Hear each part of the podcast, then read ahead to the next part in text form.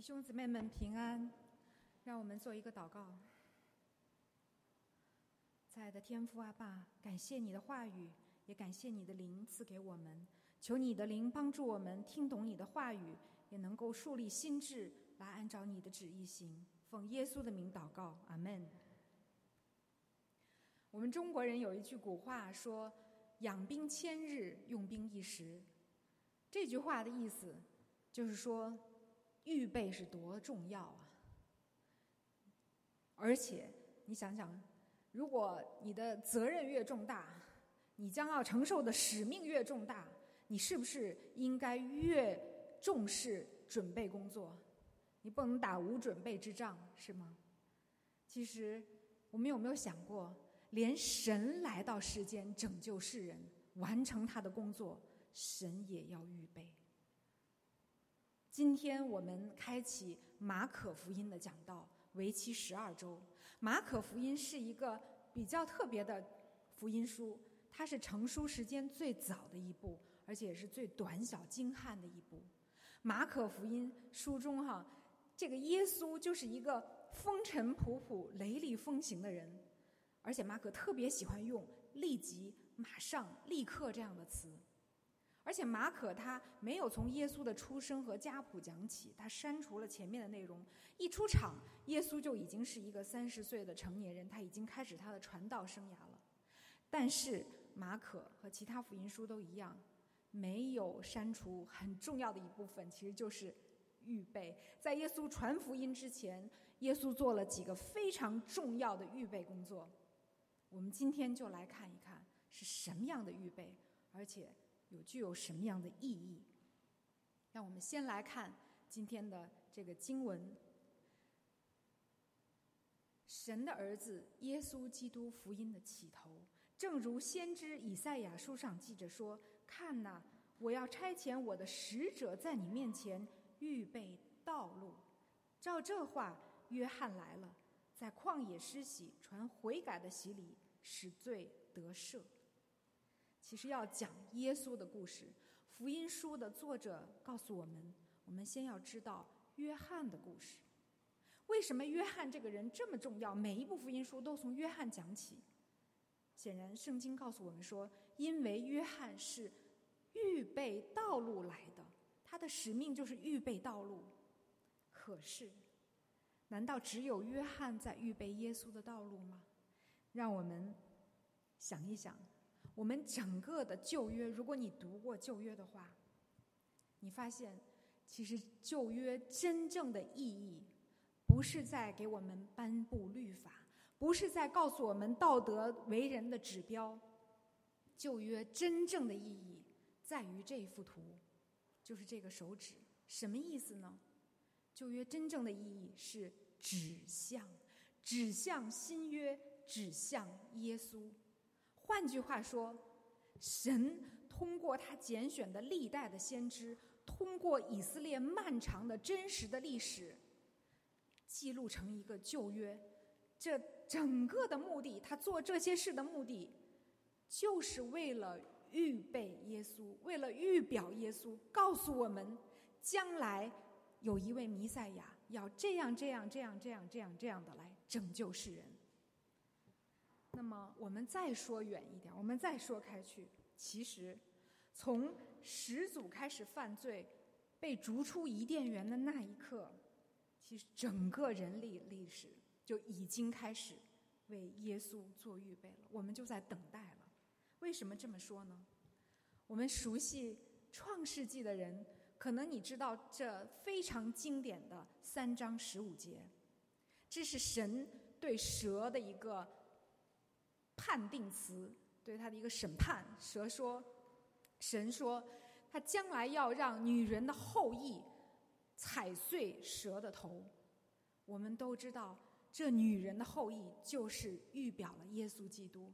也就是说，神把他将来要成就的事情，在最开始人类犯罪的那一刻就已经告诉我们了。但是，等到耶稣真正的来，过了多长时间？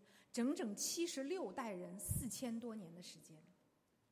所以，我们说这是不是一个极其漫长的预备？四千多年，所以整部所有的先知，整个的旧约，以色列民族，以至于整个人类历史，其实都是在为神的道成肉身这个救赎大功做预备的。施洗约翰之所以独特，是因为他是最后一个预言耶稣，又是第一个亲手指住耶稣说耶稣是神的羔羊的那个人，所以他好像是具有一个双重的地位。他既是预言者，他又是一个见证者，他亲眼见到了耶稣。那么，约翰就是这样的一个使者。我们也看到这个漫长的历史，神的奇妙，他的计划。那接下来的预备是一个什么样的预备呢？我们来看第三节，他说：“犹太、犹太全地和耶路撒冷等人都到耶稣、约翰那里去，承认他们的罪，在约旦河里受他的洗。”然后约翰就说：“将来有一位是在我以后要来，他的能力比我更大。”我就是弯腰给他解鞋带也是不配，我不过是用水给你们施洗，我后来的那一位要用圣灵给你们施洗。约翰这个话说的再明白不过了。约翰的意思是，我再强，我不过就是一个人而已，在我后来的那个人，他是神，神的羔羊，一个人，一个神。我们完全不在同一个等次上，所以，当耶稣来到这个约旦河来受约翰的洗的时候，约翰就非常的吃惊。这个段经文哈记载在马太福音的三章十五节，三章十三到十五节比较详细。约翰见到耶稣来向他受洗，他说：“不，我应该接受你的洗礼才对。”你怎么反过来让我给你洗礼呢？耶稣说了一句话，说：“不，人子当理当尽诸般的义。”这是什么意思？为什么耶稣非要到约翰那里受约翰的洗呢？其实，我们要知道耶稣的身份，他既是神，是神的儿子，又是人，他又是人的儿子。他具有双重的身份，但很奇妙的是，在福音书中，耶稣很少而且几乎没有提到自称是神的儿子。只有一次，当这个大祭司在审问他的时候说：“你是神的儿子吗？”耶稣才说：“你说的是。”对于耶稣神的儿子的身份，都是旁人每一个人看到他行的神迹、说的话、他的教训，他们不得不承认说：“哇，他真是神的儿子呀！”但耶稣最喜欢用什么来称呼他自己？耶稣常用人子。耶稣最喜欢用人子来自己称呼自己。这说明了什么？这说明，耶稣既然成为了人，来到了人间，他就决定要彻底的倒空自己，不是，不是说还高高在上，而是他要彻底的倒空自己和人。我们这些罪人完全的等同，所以耶稣他在传道之前，他有一个最明确的表态：他来到约旦河受施洗约翰的洗。他的表明是：我要把自己与世人完全的等同。我如今的身份就是要替代世人所有的罪，承担世人所有的罪。因此，我理当尽诸般的义。其实彼得也说过类似的话。有一次，耶稣要给彼得洗脚，彼得说：“不啊，你怎么能让我？我怎么可以让你来给我洗脚呢？”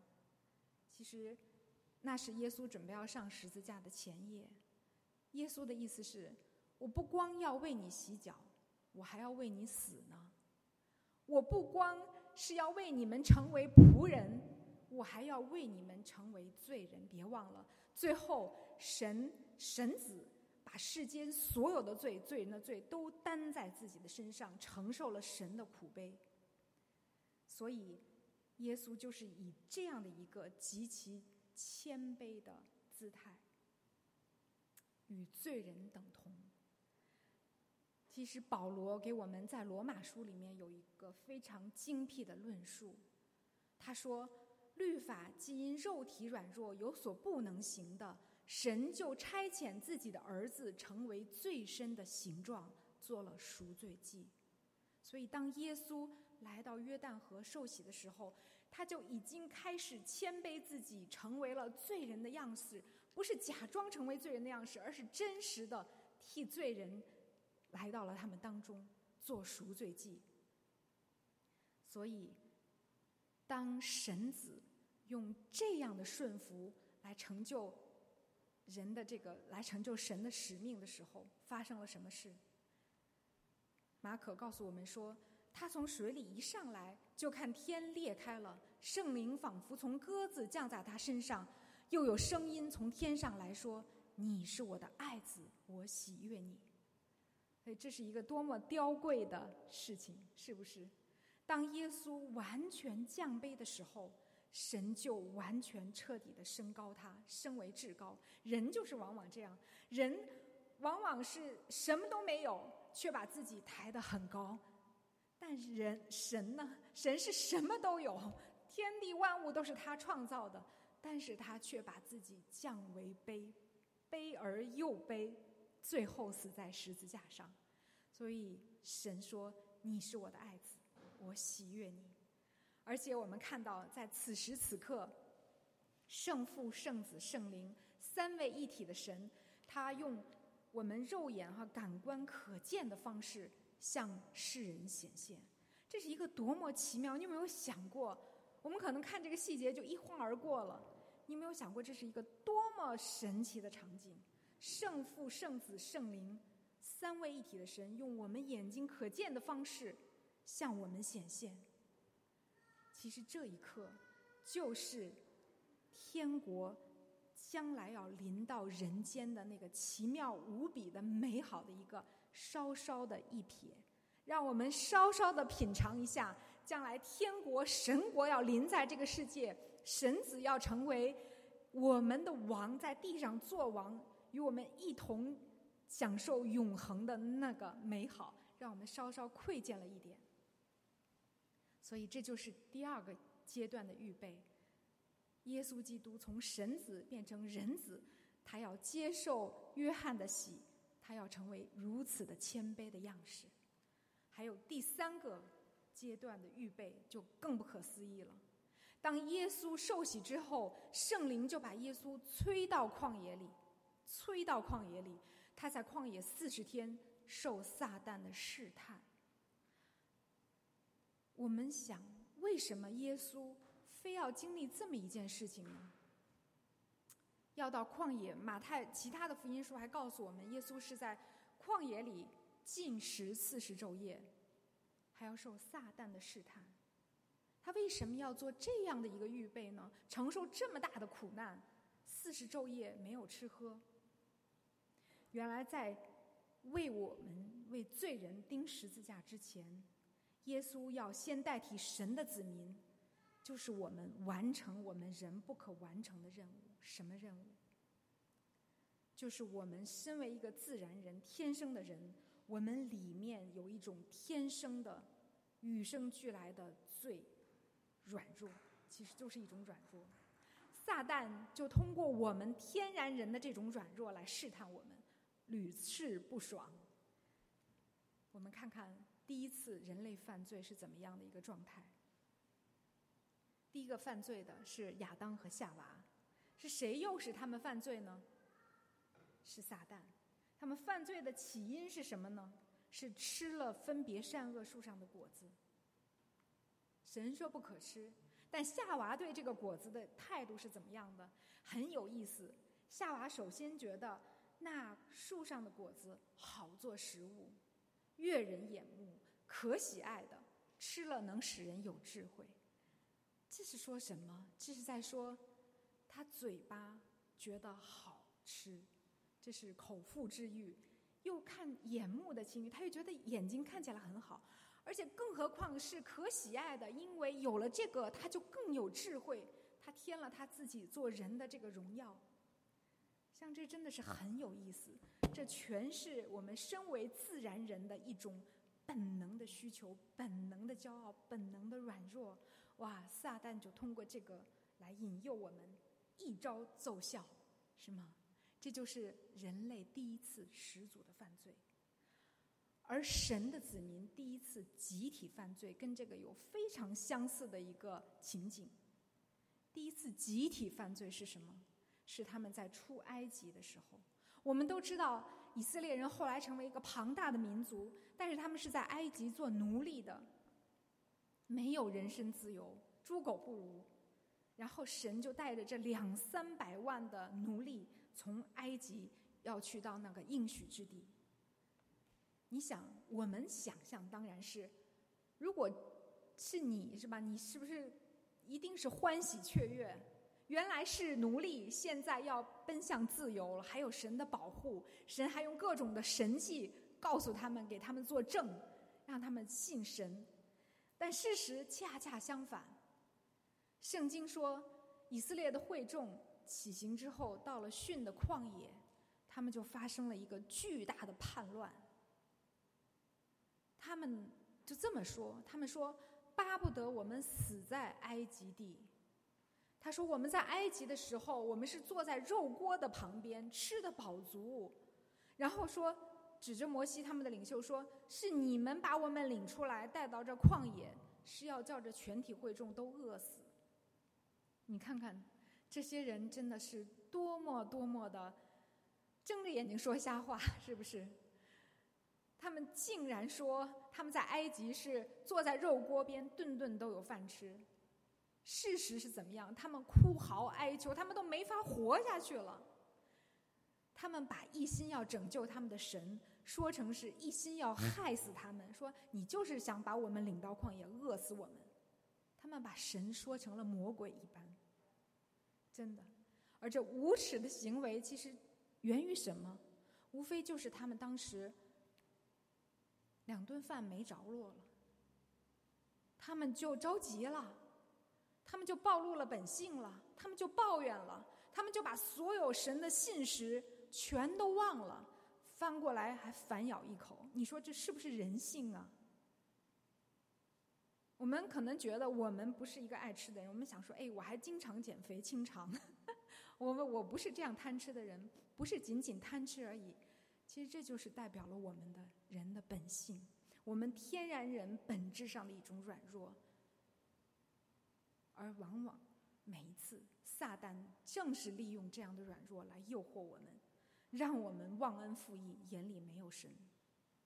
所以，耶稣为什么要到旷野？四十昼夜进食，接受撒旦的这个诱惑。其实耶稣就是在用这种看似极端的方式来反转始祖和以色列人曾经的悖逆。如今耶稣代表了神的子民，如今耶稣就是神的子民的一个全权的代表。那么这个全权的代表就要把曾经人类始祖所犯下的那些没有办法改变的罪。彻底的翻转，因为以人的肉体、肉身、自然人的本能的软弱，你没有办法跟撒旦再这样对抗。但是耶稣可以，他四十昼夜没有吃喝，然后他接受了撒旦的试探，而且他每一个试探都用神的话语抵挡。所以，这就是耶稣为什么要这样的受苦受难。来为他的最后的使命做预备。那么，是这个马可就用这样一段简单的记录，让我们看到了耶稣的预备。我们已经看到了这个画面，我的 PPT 对于我们意味着什么？如果神都是这样的来预备，那我们今天在座的。让我们学到什么功课呢？显然，首先，第一，神要我们等候。其实，神要让我们完成他所命定的使命的时候，越大的使命，越艰重的使命，它让我们等候的时间可能越长。我们人就是没有耐心，是不是？不光没有耐心，也没有信心，好像什么心都没有，就是要赶赶赶，抓抓抓。为什么？我们生怕自己错过了。最可笑的是，我们现在有一句话多么可笑：不要输在起跑线上。有人在肚子里面就已经说：“我不要输在母亲的胎，呃，子宫里。”哇，我们的人有多害怕被别人抛弃？我们有多害怕被别人赶上？我们有多害怕这件事情？我们一班车错过了，我们就班班车错过。我们太爱抓抓抓、赶赶赶，为什么？因为我们没有信心，我们充满了恐惧。但我们看到圣经告诉我们，亚伯拉罕是一百岁才得到他应许的，摩西是八十岁才带领以色列人出埃及，而从始祖犯罪到耶稣来到这个世上来拯救人类，神预备了七十六代人四千多年的时间，我们。要相信神的时间，我们要相信神在我们身上的计划和应许是不会落空的。好事并不是越早发生越好，我们说好事肯定是越快来越好啊，不是。好事要在对的时间，在神的时间发生才是真的好。第二点，我们看到神要让我们变得谦卑，学习谦卑。连耶稣来到世上，神子，他成为人子的时候，他要谦卑接受施洗约翰的洗礼，更何况我们，真是这样？我觉得，不是我觉得，是圣经告诉我们，骄傲的、刚硬的、强势的、暴力的这些人，神要一一的破碎，必须破碎，否则神没有办法使用我们。我记得启发施工有一个牧师，就是他的创呃撰稿人叫甘利克牧师，他是非常非常有名的一个牧师。他曾经讲过，我觉得很 有启发性。他说：“据我观察，他说那些不尊重权柄的人，当他们日后成为领导，他们手下也尽是一些自以为是、难以驾驭的下级。真是这样。”他说：“无论是在世俗。”场职场还是在教会的施工团队都是这样。后面那段话不是他说的，是我观察到的。其实甘利克牧师他在那个教会兢兢业业做了十九年的副牧师，但是他的团队后来他成为这个主任牧师，他开启启发时工的时候，他的团队是一流的棒。我们每一个人都需要团队，都需要合作。我们每一个人。在神的国里、神的家里、神的团队里，都是不可或缺的。我们每一个人没有办法离开其他人生存，没有办法其他离开其他人做神的工作。我们一定要谦卑，要学会彼此顺服、彼此合作。真的，要想做头，就要做仆人；要想做领导人，就要先学会服侍人；要想被神使用。我们就必须具备谦卑、忍耐、顺服、使人和睦的品质。圣经一遍一遍的告诉我们：凡是自己谦卑的，神就必让他升高；凡是自觉了不起的，神就让他一次一次的跌跤。真是这样。第三个预备，我们也看到，神必要使用苦难。我们真的不愿意看到后面那两个字。我们想说：“哎呀，神必要使用顺境祝福，使用各种的美好。是神最终把我们带到美好，但是带到美好的过程，神往往使用苦。这几乎是不言而喻的道理。连我们中国人不信神的人，我们都小时候背古文都背过：‘天将降大任于斯人也，必先苦其心志，劳其筋骨。’”饿其体肤，空乏其身，行必乱其所为，所以动心忍性，增益其所不能。这都是普天皆知的道理。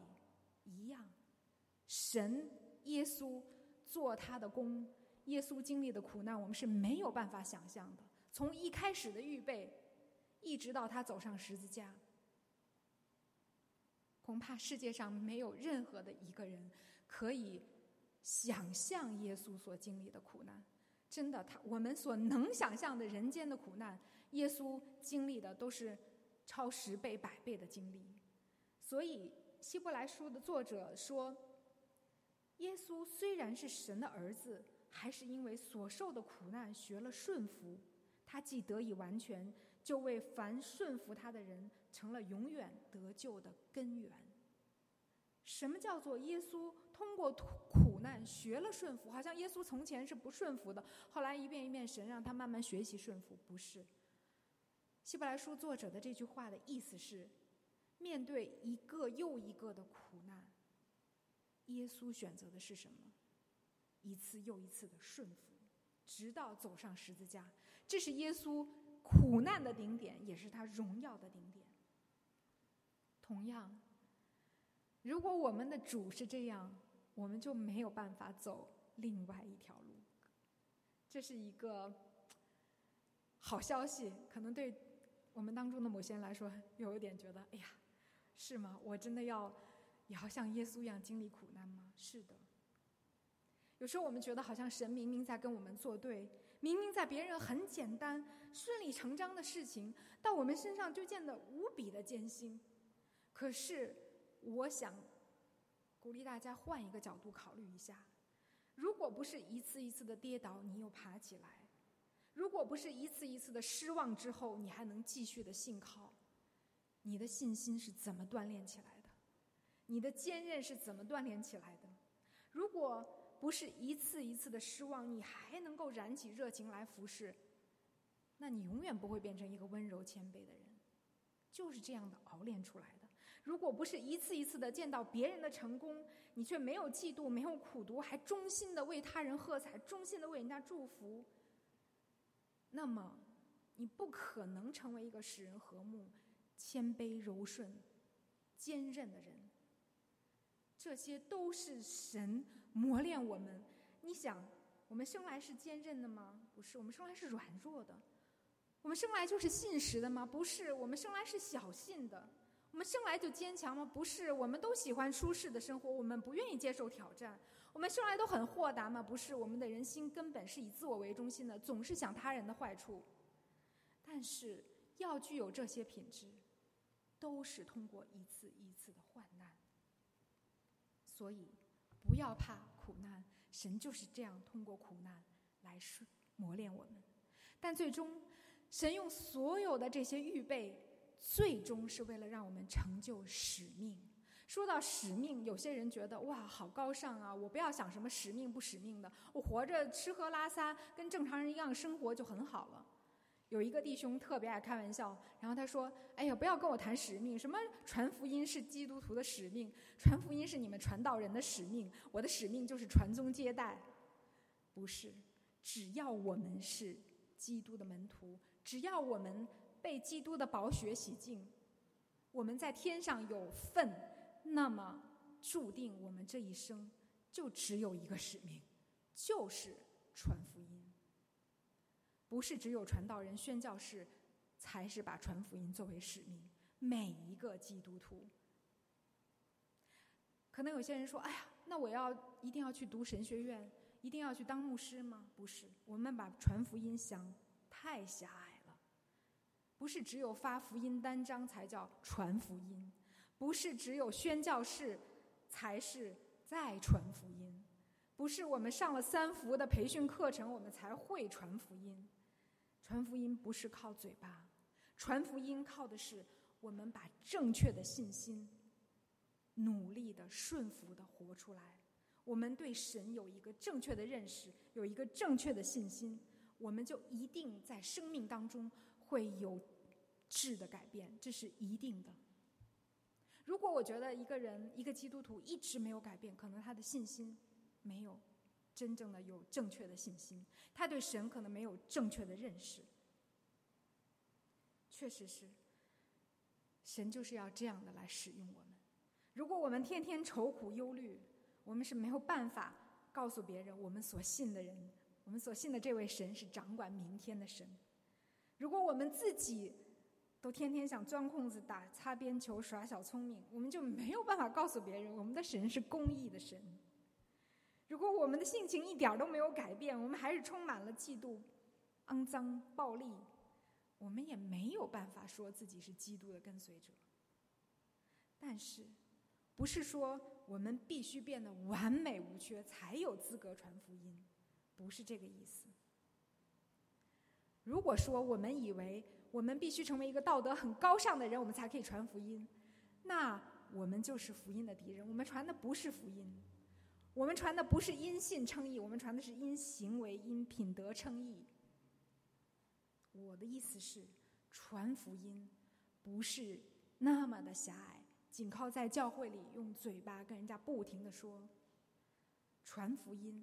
就是对神有一个正确的、真实的信心，并且坚持忍耐着信靠他，你就能在生命当中有不一样的改变，你就会被神重生，你就会被神长大。不是你自己想长大，你是在神的带领下，通过圣灵的浇灌，一天一天的长大。你就是在传福音，你活在这个世界上，你就可以见证神的荣耀。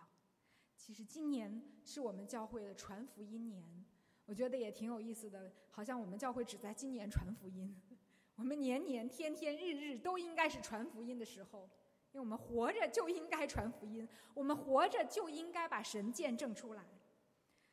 但是我们今年就是这个主题，就是鼓励大家去学习传福音，去努力的为传福音这件事情祷告，努力的思考自己的使命。我相信神。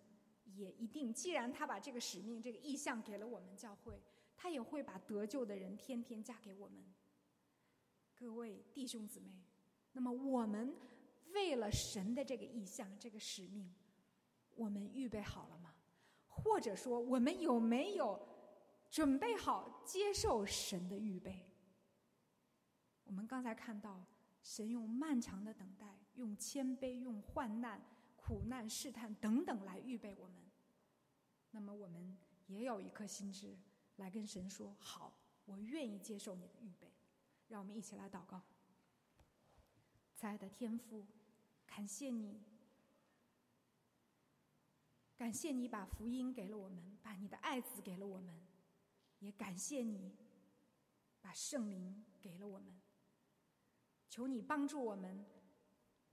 拥有一个正确的信心，拥有一个正确的态度，也求你的灵时时刻刻的扶持我们，在这一生传福音的生命当中，能够蒙你的喜悦，也能够享受到生命真正的甘甜和幸福。